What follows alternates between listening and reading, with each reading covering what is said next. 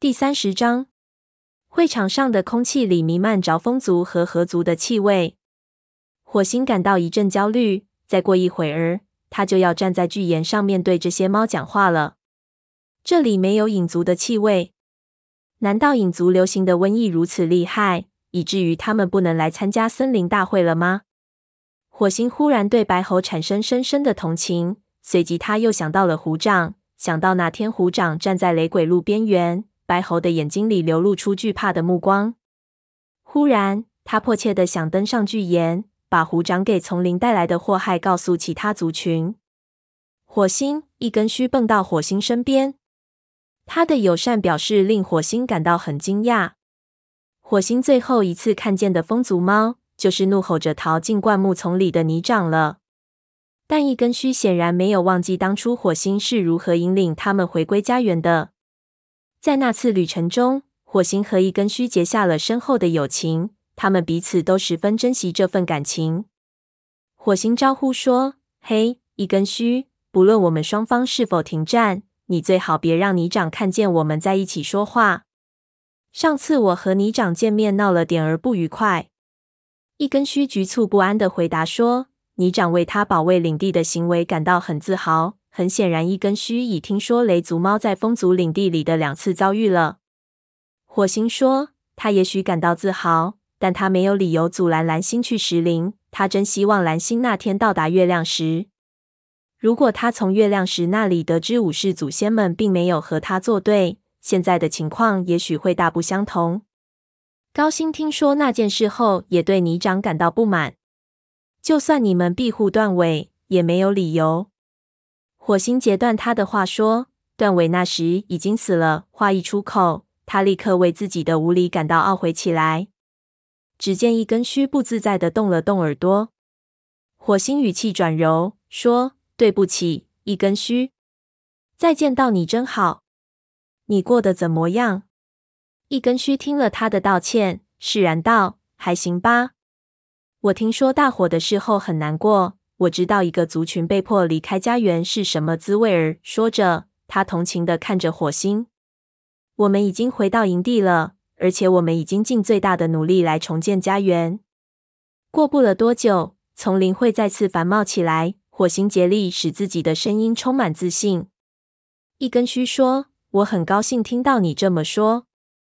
你知道，我们现在的情况就像从没有离开过家园一样。”这个夏天，我们多了许多幼崽。橙花的孩子已经是学徒了，他就在这里。这是他第一次参加森林大会。火星记得当初他们路经两角兽的地盘时，他曾冒着大雨帮助橙花带过一个湿淋淋的小毛球。他顺着一根须的目光，看见会场对面有一只棕色的小公猫。虽然它像风族其他的猫一样是小个头，但长得很结实。这时，一根须忽然垂下头去。火星转头看见高星正向他们走来。高星眯缝起眼睛，瞅着火星说：“我们最近时常见到你啊，火星。虽然你曾经引领我们回家，但我们并没有给你随便进出风族领地的自由。”火星回答说：“我已经收到类似的警告了。”他竭力保持镇定，不让为蓝星打抱不平之意溢于言表。毕竟，森林大会是有规矩的。而且他也十分敬重高星。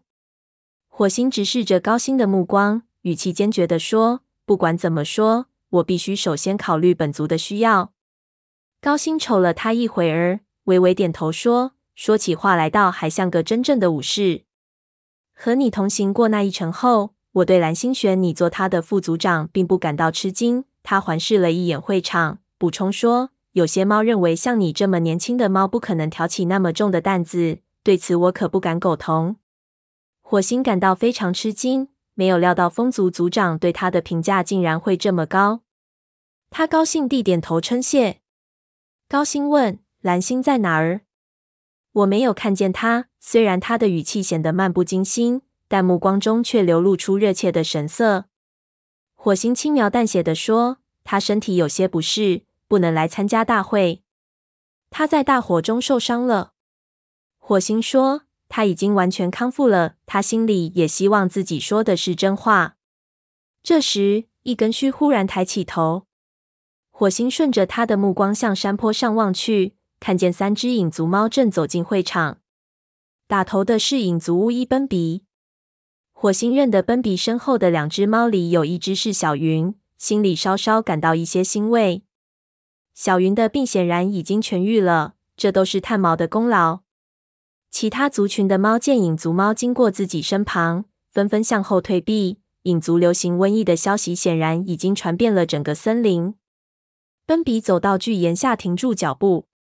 他似乎猜到了大家的心思，气喘吁吁地说：“请大家放心，影族的瘟疫已经治好了。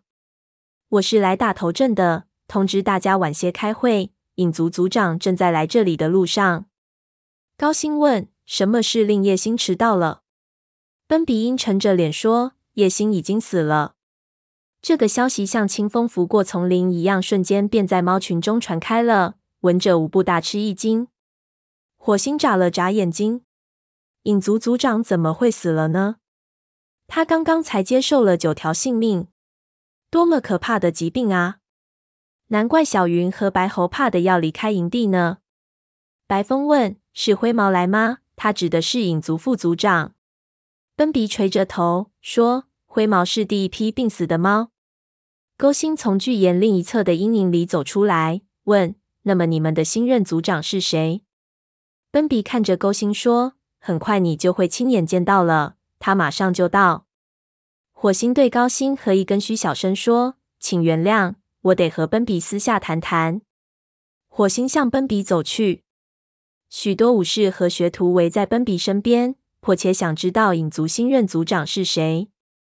火星不知道奔比听闻黄牙的死讯后会有何反应。奔比近来看了那么多的死亡，也许他不会把黄牙的死放在心上。但火星觉得，在当众宣布黄牙的死讯之前，应当先和奔比私下里通个气。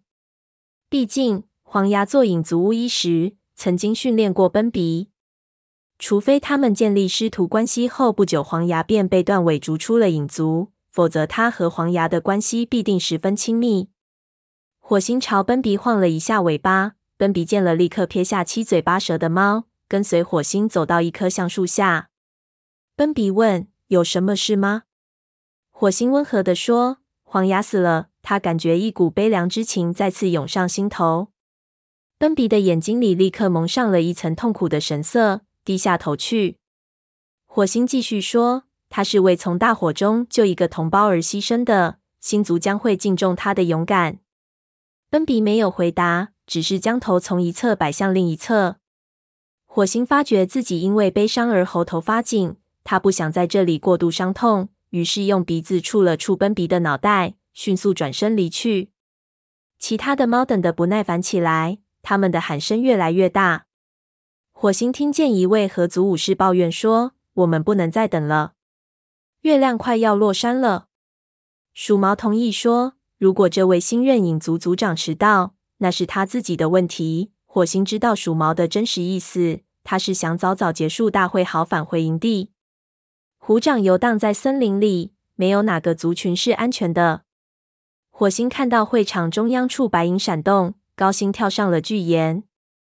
很显然，他是决心在影族族长缺席的情况下开始大会了。勾心向高岩走去，火星站起来。准备头一次以雷族首脑的身份参加森林大会，他迫不及待的想把虎掌祸害森林的事情告知各族的猫们。火星听到沙风附在他耳边轻声说：“祝你好运。”他转头用鼻子轻触了一下沙风温暖的脸颊，知道他们已经言归于好了。然后他迈开大步从众猫身边经过，向巨岩走去。走到半路，火星身后忽然响起一声喊叫。他来了！火星转身看见黑条伸长了脖子张望，但他们的视线被猫群挡住了。于是他们后腿站立，以便头仰得更高一些。只见那位影族的新任族长穿过猫群，向巨岩走了过去。黑条的耳朵突然吃惊地竖立起来，两眼放光，直勾勾的盯着巨岩，几乎抑制不住目光中的兴奋。究竟什么东西居然引起黑条这么大的反应？清冷的月光下，一只阔肩膀、宽脸庞的大猫跳上高岩，站在高星身边。与这只大猫的个头相比，其他两个族长显得又瘦又小。火星一看，顿时如坠冰窟。这位新任影族族长竟然是虎掌，